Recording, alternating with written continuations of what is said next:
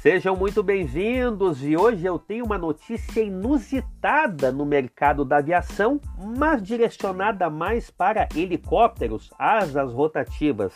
Acontece que as autoridades da Moldávia, o pequeno país do leste europeu, tiveram uma surpresa ao descobrir uma fábrica de helicópteros falsificados. Vejam só. A curiosa situação envolvia a produção ilegal do modelo K-26 da Kamov, hoje parte do conglomerado Russian Helicopters. A polícia local achou a fábrica clandestina na região de Kryulene, próximo à fronteira com a Ucrânia. No local, haviam mais de 10 aeronaves em produção, todas cópias ilegais do K-26 que seriam exportadas para países membros da Comunidade de Estados Independentes, que reúne aí alguns países do antigo bloco soviético. Um dos temores das autoridades é que as aeronaves poderiam ser utilizadas em missões ilícitas, incluindo operações paramilitares e utilizando inclusive armamento pesado adquirido também de forma ilegal.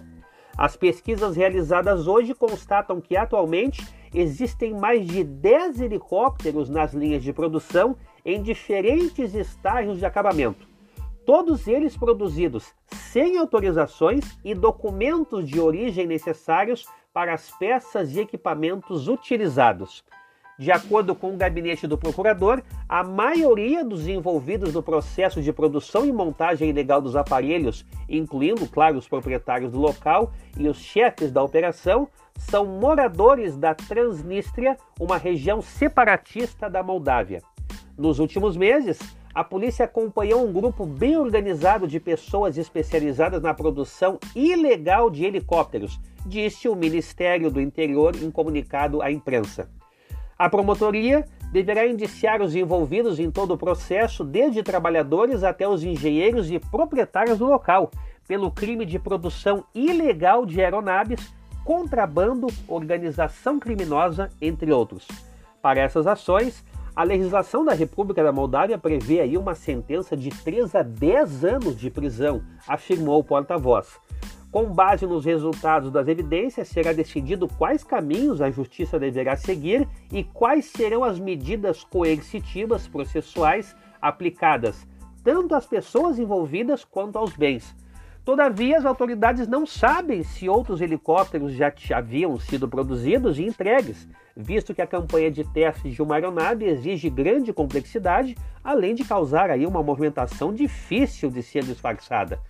Por se tratar de um helicóptero já certificado, os ensaios em voo são voltados para a aceitação das características do modelo. Todavia, mesmo sendo uma aeronave produzida sem conhecimento da Rússia Helicópteros, é necessária a realização de ao menos um voo para garantir as qualidades de voo esperadas do helicóptero.